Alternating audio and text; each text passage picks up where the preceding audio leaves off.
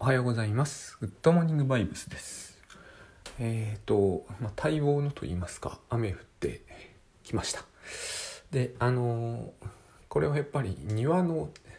えーと、ケアをしているとこういう感情になるんですけど、私もこう、親はですね、家が寺だと庭のことをずっと意識してるんだけど子供は意識しないじゃないですか水まくのめんどくせえぐらいにしか思ってなかったんであの今になって父の気持ちがよくわかる気がするんですけど要するにこう雨が降ると都合がいいこともいっぱいあるわけです。で、えー、まあここのところずっと降ってなくてでずっと降ってないとずっと巻かなきゃなんないじゃないですか。しかも面白いことに、えっと、大体ダメなんですよ。完全に代わりにはなんないんですねやっぱり人工的な水まきってのは。なのであと降ると抜群に良くなるんですよ。あの降らないと肥料プラス水を一生懸命やってでもなんかだんだんだんだんうまくいかなくなる。うまくいくやつもあるんですけどね。だけど降れば一発で全部うまくいくんですよ。肥料とか入れいちいち頑張って入れなくてもっていうところがあってもう素人だからこういうことを言ってて多分あの徹底的に計算し尽くしてる人であればあの雨なんか降らなくったって今の時代なんとかなっちゃうんだと思うんですけどそうは言ってもこう降らない日がやっぱり 10, 10日ぐらい続くと結構厳しいことになるのもあるんでそういう観点ができます。でえっとそれはまあいいとして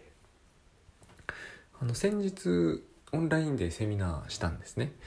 でその時にこの「グッドモーニングバイブス」の話が出てで、まあ、フロイトの話がちょっと出てあのまあいろいろ出たんですけれども要するに、えー、フロイトっていうのはとんでも感がある。でこれはもう研究してる人みんな言ってて特にあの用語は何とかならないのかっていうのはあるわけですよ。アナルキとかって言っちゃうわけですよね思いっきり。で別にあれをですね排泄期とか言っとけばいいわけですよ。何も。そのえぐそうな言葉を使わずに。ただえっ、ー、とですね言葉をこれは前も言ったかもなんですけど言葉をこう固く固く固くしてしまうとですね、えー、多分いざその人がやってきたつまり患者さんがやってきた時にそのなんとか期っていうのをですねえー、意識するようでは多分うまくいかなくなるんだと思うんですね。えっ、ー、とことはあの何て言うんですかね性欲っていうのもすごくそうなんですけども問題は、えー、性欲ってものはあのどうしてそういうものがあるんだろうっていうようなことがあのフロイトの話はすごくこう重要なんですね。えーと、不思議じゃないですかある意味、えー、例えばお父さんとお母さんが子育てをしますとこれについてありとあらゆることを学校で教えることっておそらくできないんだと思うんですね。で学校にもさまざまな人がいます。あの私前に留学中に知り合った女性がですね世の中のあの小学校34年の頃になんでこんなのもできるようになんないんだっていう連中には今どうやって生きてるんだろうって思っちゃうっていう人がいたんですよ。女の子だったんですけど。別に自分はすっごいできるっていうわけじゃなかったが、えーと、そんなことを言っても 33×48 ぐらいはやれるようになるだろうと。だけど全くできるようになんない。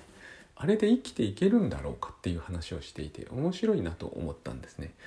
算数はともかくとして子育てとかって、えーと、しかしですね今よりもはるかにややこしい状態で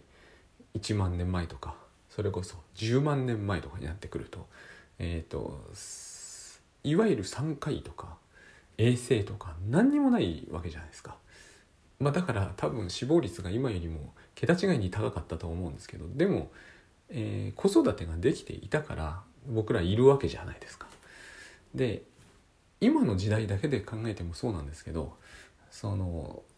結局こうした時どうすればいいんだろうってことを完璧に習うわけにはいかないんですよね。えー、私もこう経験してみて分かったんですけど難しいですよね。でこの難しいことをですね意外とほとんど全ての人がとりあえず何とかやっているとまあ何ともやっていないから、えー、毒親みたいなこともあるだろうとか虐待みたいな話もあるだろうっていう話もあるんですがそうは言ってもまあなんとかかんとかいろんどんな人でもある意味やってますよね。でこの木先生が非常にあれフロイト派の人ですけど面白いことを書いていてあの中にはねあの別にその能力の問題とはまた別に意思が全くない女性だっているはずなんだと。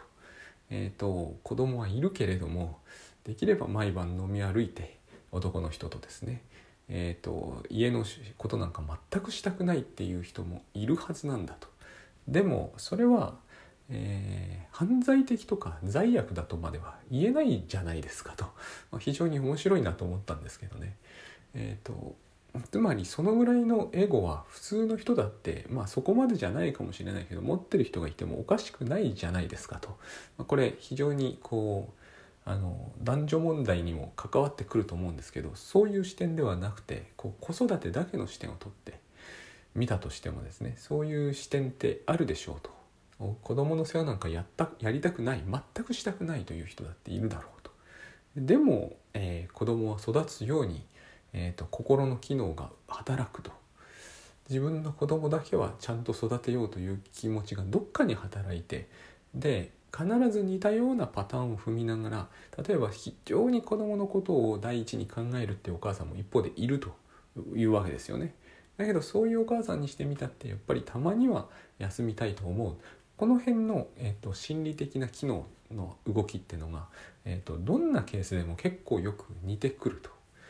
いうことなんですよね。ここにそのエリプスって話が、えーと、根本的に出てくる理由があるんだと。つまり子供は、えーまあ、この番組ではよく言うところの甘えがあってお母さん100%自分のことを、えー、と見ていてくれないと嫌だと思っているとこれがまず大事なんですよね。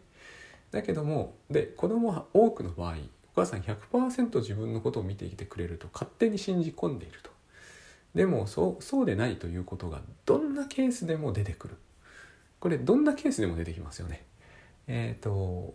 100%だからあのグッドイナフという言葉が出てくるんですけど100%自分のことだけを見ているわけじゃないってことにいつか必ず気づかなければいけない。でその時必ずたとえほんのちょっとだったとしても裏切られたっていう気持ちが子供は持つものだと。それは、えーと、そういう気持ちを持っちゃいけないっていう意見の人もいますけどいけないもいいもなく持ちますよね。必ずそういうのを持つ瞬間があるはずだとそれもえっ、ー、とまあえっ、ー、とクラインのという人たちの考えによるとそれがすごい早いんですけどねもう0歳何日目ぐらいで持つみたいな考え方の人もいますがえっ、ー、といつ持つにしても持ちますよね。でこの時に決定的にそれを意識しなければいけないのがお母さんにはお父さんがいるっていうことなんですよね。これが何でも性欲で説明するのはおかしいということに対する多分僕は、えーと、こっち側からの答えになると思うんですよ。えーと、この自分を裏切裏切られたっていう気持ちになった時に、えーと、それは決定的な理由がある。その自分が裏切られたっていう気持ちになるところに自分が生まれた原因がある。これがすごい葛藤を生み出すっていうのが多分エリプスなんだと思うんですね。実際には違いますよこれ。あのこの三角関係は、えー、決定打であって実際には子供が裏切られたと思う理由は確かにそのクラインの、えー、本にも時々出てくるんですけどもっともっと前に、えー、あると思うんですよ。えー、私あの例えばこうお母さんに甘えようとしてんのにお母さんなんか疲れて寝ちゃったとか裏切られたみたいなつまりエリプスに至る前にプレエリプスとか言ったりするんですけどプレですねプレエリプスと言ったりするんですが、えーと、至る前に裏切られたって思う理由っていっぱいあるわけですよね。でさっきも言った通り、えー、甚だ簡単に裏切る人もいれば、えー、がなるべく子供を第一にしようっていう人もいますよね。でもどんなえーと、母子家庭で母子家庭じゃない。母子環境で家庭環境で家族環境がどうであれお父さんいないとかあるじゃないですか。愛人作っちゃってるとかもあるじゃないですか。死んじゃったってケースもありますよね。いろんなのがあるのに同じようなパターンをある程度は持っているから、えーとまあ、ある意味言葉が通じるわけですよね。えーと、同じような経験をしてきているっていう部分があってしかもその経験が、えーと、僕らのこう何て言うんですかね人間的な価値観みたいなものを育つとそういうことにここが必ず関与してくるとしかもですねこの種のことってほとんど言葉が操れない時に、えー、体験するじゃないですか。早い子は確かに早いですけど2歳とか3歳で結構2歳はないな。3歳で結構あの巧みな子もいますが天才的な子もいますからね。でもまあ概してこの辺はまだ片言ですよね。でそれ以前は言葉をそもそも発することができないという状態で何が起こるかというとこの種の記憶がどんどんどんどん蓄積されるんですよ。でそれを無意識と呼ぶと。だから無意識に性がまつわってくるのはものすごく当然のことでしかもその性にはすでにこう三,、えー、三角関係みたいなものが含み込まれていてしかもそれが、えーまあ、嫉妬とかねそういうかなりこう原始的な感情にまつわる部分も、えーと、どんどんこう積み重なっていってると。これが全部無意識のつまり意識化できないですから言語化できない時代の話なので無意識の中に入ってると。だから、えーとこの観点って別に社会的に男女平等とかそういう観点で見ることもできるんですけどあくまでもこれは赤ちゃん側の視点で見てるんですよ。主観的な視点ですしすごくこうこう育てられる側の視点で、えーと、思いっきりこう赤ちゃん側で一生懸命類推してみるとあこういうことってあるよねと。えーと、お母さんを100%信頼しきってるそのお母さんが100%信頼に値するかどうかっていうのはここじゃ問題になってないんですよ。大体その経験は1回きりのものだしお母さん1人しかいないんだししかもお母さんがどういうものであるかも社会的なそのどういう文脈の中にいる人なのかも一切わからないじゃないですか。その中でのこういう感覚なんですよね。これについて一生懸命こうまあ分析というのは変な気もするんですがしてるわけですね。だからこの中にはどうしてもその裏切られたというのが結構重大な問題としてえーと、蓄積されているはずなんですよね。で裏切るつもりがあろうとなかろうとですよね。そういうものはあると。で決定的なのはさっきも言ったけれども自分の出生のその原理の中にこの裏切りというものはあるんだと。だからアジア性コンプレックスとかエディプスコンプレックスとかどっちも同じような主題なわけですよね。あのお母さん100%自分のことを愛してはくれてないと。そこにショックを受けるけるんだけれどもそれがなかったら自分はそもそも生まれてないだからこれはすごく葛藤になっちゃうと。でこういうことは、えーと、今後もずっと,、えーと、尾を引くわけじゃないですか。えー、グッドバイブスでも時々こう信頼というのは100%信頼するっていうんだけど100%信頼できないっていうのが、まあ、問題になるわけですよね。だからこれは意思の問題っていう言い方をするんですけどあの100%信頼えー、したいんだけどできないと、まあ、これを甘えと私は言うんですけれどもね100%信頼したいんだけどもできないとできないからすねるとかえっ、ー、と妬むとか様々出てくるわけですよね。で様々出てきた時に、えーと、どうしようもなくなったとこの感情がどうしてもこう思っていて辛いしでも許せないって時にカウンセラーというものを受けに行くとこの話が出てくると。でこの話が出てくると全てを性で説明しないでほしいって言うんだけどもともとのこの話性なんですよ。やっぱり。だから全てが性で説明されちゃうんですよね。あの地蔵イドっていう話をしてたんですけれども、えっと、せんやっぱりこれセミナー中に出てきたことであの私がねあの有名になってるいろんな小説の作品ってその人の代表作といちいち一致していないケースが多いって話をしたような気は確かにするんですね。まあしたんですよ。その記憶はあります。ほんでえっとその時に、えっと、だったら何が代表作なのかをいちいち上げてほしいっていう話がありましてあのそれをやるとこうそれをやるとっていうかそれをしようという気持ちが全然湧かなかったのはグッドバイブスと何の関係もないからなんですがあんまりこの番組関係ない話もしてるからまあいいかなとも思ってただいざしようとするとですねなんかやっぱりグッドバイブスと関係なさすぎるなっていうのが変に引っかかってくるんですよね。僕はやっぱりこう整合性にこだわるところがあるんだなと思うんですが、えーと、例えば僕がそのドストエフスキーとかだとやっぱり「罪と罰」ってめちゃくちゃ有名じゃないですか。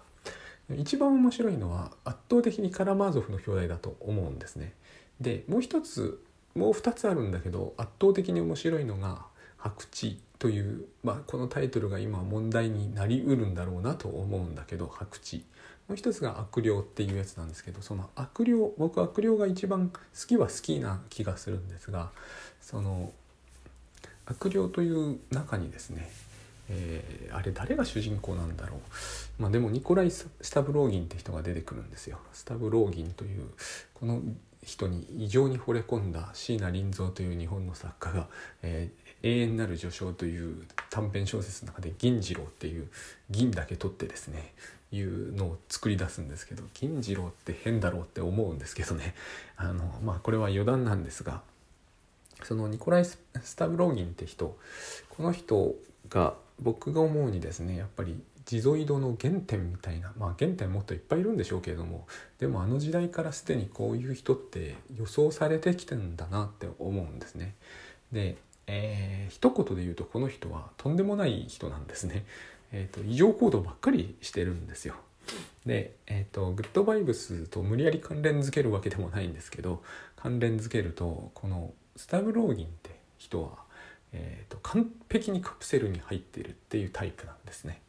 えー、やりたいことが何にもないだけど非常に、まあ、この辺は小説なんであれなんですが非常にイケメンで非常に優秀なんであっちこっちから引っ張られる、まあ、この時代共産革命が起ころうとしてるんで特にこう共産革命のこう方から引っ張られるんですけどもう何にもこう本人はそういう気持ちがない。であの僕はですねこの人でもリアルにいるとするとあの昔々ですけれども今となっては宮崎勉っていう人があの僕埼玉に住んでたんですけどねえー、埼玉県で連続幼女誘拐殺人っていう事件が起きたんですよ。もう大々的に報道されました。すごい、えーと、悲惨な事件だったんですね。もう本当にこう何の目的だか分かんないんだけど、えー、小さい女の子を誘拐して殺してしまうっていうもうたまったもんじゃないですよね。でもですねこの宮崎っていう青年とすごいダブるんですよね。スタブローギンって人は。描かれ方が違いますけどね。でもあの多分当時のロシア当局ので小説の一部に検閲が入って、えっと、発表できなかった場所があるんでしょうけどここにあるんですよ。そういう幼女をかどわかす的幼女じゃないな。少女だな。でも明らかにこういうのってやっぱり何て言うんですかね。ドステフスキーって人は分かるんだろうなっていうのをちょっと感じます。あの何のこう目的意識も持たないで生きるっていうのは結構やっぱり大変なことで目的意識っていうのかな。現実が好きじゃないんですよね、えー、地蔵井戸なん何がどう地蔵井戸かっていうとやっぱりこう何にも信じがたいっていうのがあると思うんですよ。何一つ信じられないっていう。でえーと、共産革命なんか当然として共産革命が起ころうとしているわけだからあの旧体制ってあるわけじゃないですか、まあ、あの国だとツアーっていうのがすごいんですけど皇帝ですよね。で皇帝とかに一生懸命尽くすっていう人たちもまあいるわけですよね。古き良きロシア。全く信じられない。こういう人たちからすれば。で共産革命も全く信じられないと。他に様々はもうないですよねあんまり。あとはロシア正教ぐらいですよねあの国だったら。全く信じられない。ってことになってくるとこう何て言うんですかね。やりたいこともなければ、えーと、信じられる何者もなくてとにかくこう生きていかなきゃなんないと。でそれだけは結構煩わしいと。いうわけで彼はひたすらこう煩わしそうに気候に走るっていう感じの主人公なんですよ。これで小説が作れるっていうのがすごいなって思うんですがちゃんと小説にはなってる。でえっ、とこの中の彼が最後のシーンで、まあ、結局彼は最後死んじゃうんですけれどもあのやることないですからね。あのうんとある女性に手紙を出してえーと、好きなのかどうか大変疑わしいんですけど私はあなたを愛してないとただ、えー、看護婦になってほしいって言うんですよね。すごいやっぱり何て言うのかな先進的だなって思いました。えっ、ー、とお好みさんが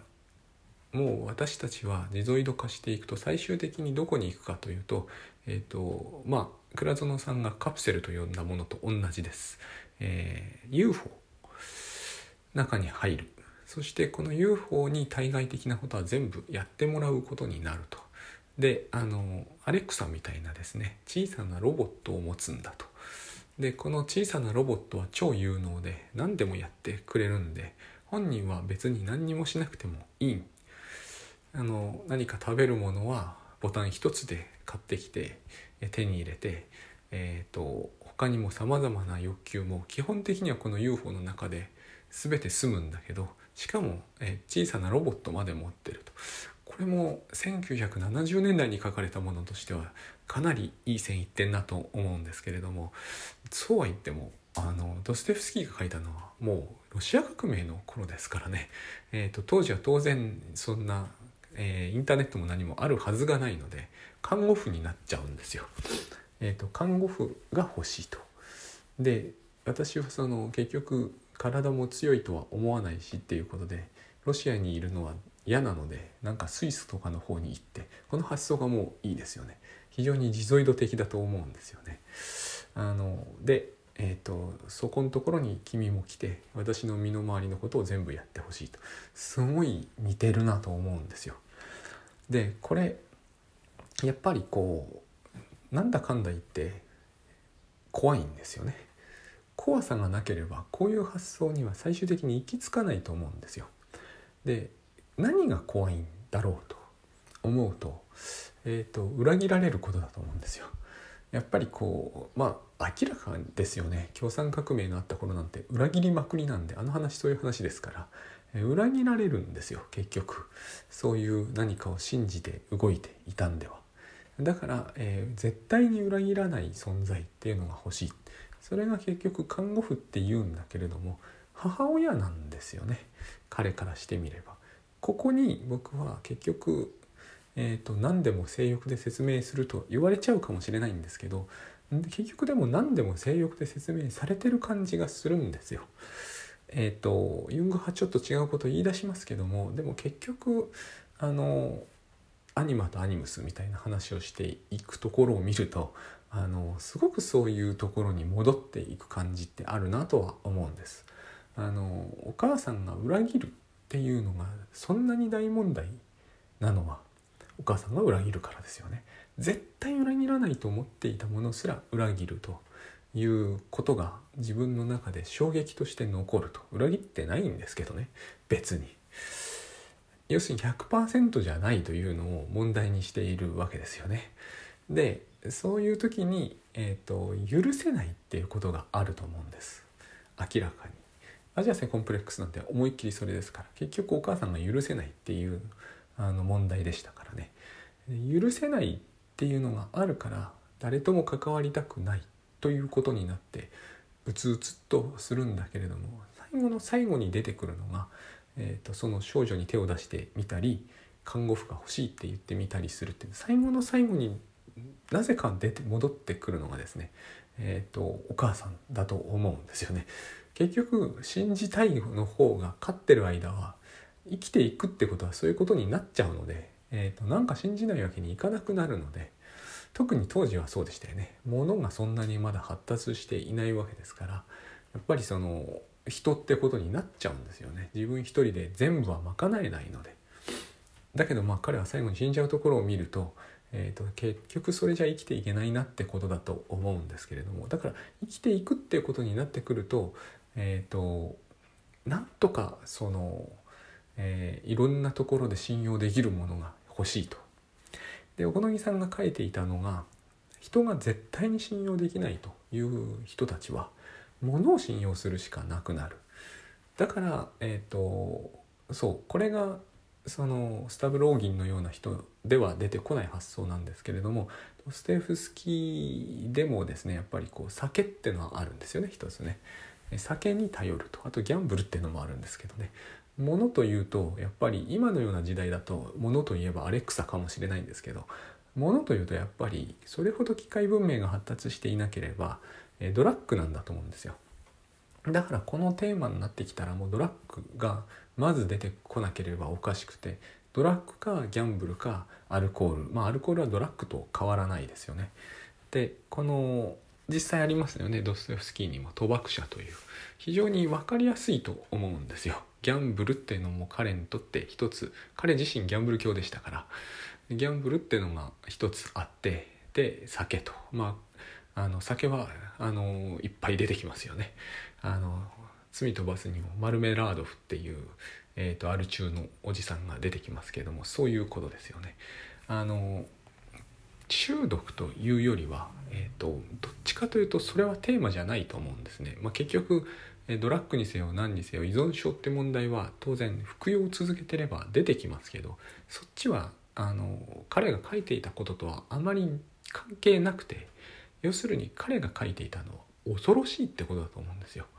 裏切られるのが恐ろしいと。だから、えー、絶対に裏切らないものとだけ一緒にいたいし、え、その裏切られるということによるそのショックを受けない精神状態でありたいってことだと思うんです。そうすると酩酊しているという状態であればだからこれはその依存とか離脱とか言った話とは全然依存とか離脱ってことを問題にするってことは、えーと、結局健康になって生きていたいって話じゃないですか。どっちかっていうとそうじゃないんですよね、えーと、生きていたくないっていうことが主題なんだと思うんです。そうするとまあでも死ぬのは嫌だから生きていたくないとするとあの酩酊できる状態でありたいと。そうするとただそれだけだとどうにもならないから身の回りをしてくれる世話をしてくれる人も必要だと。こで結局話が戻ってくると思うんですよ。お母さんに戻ってきちゃうと。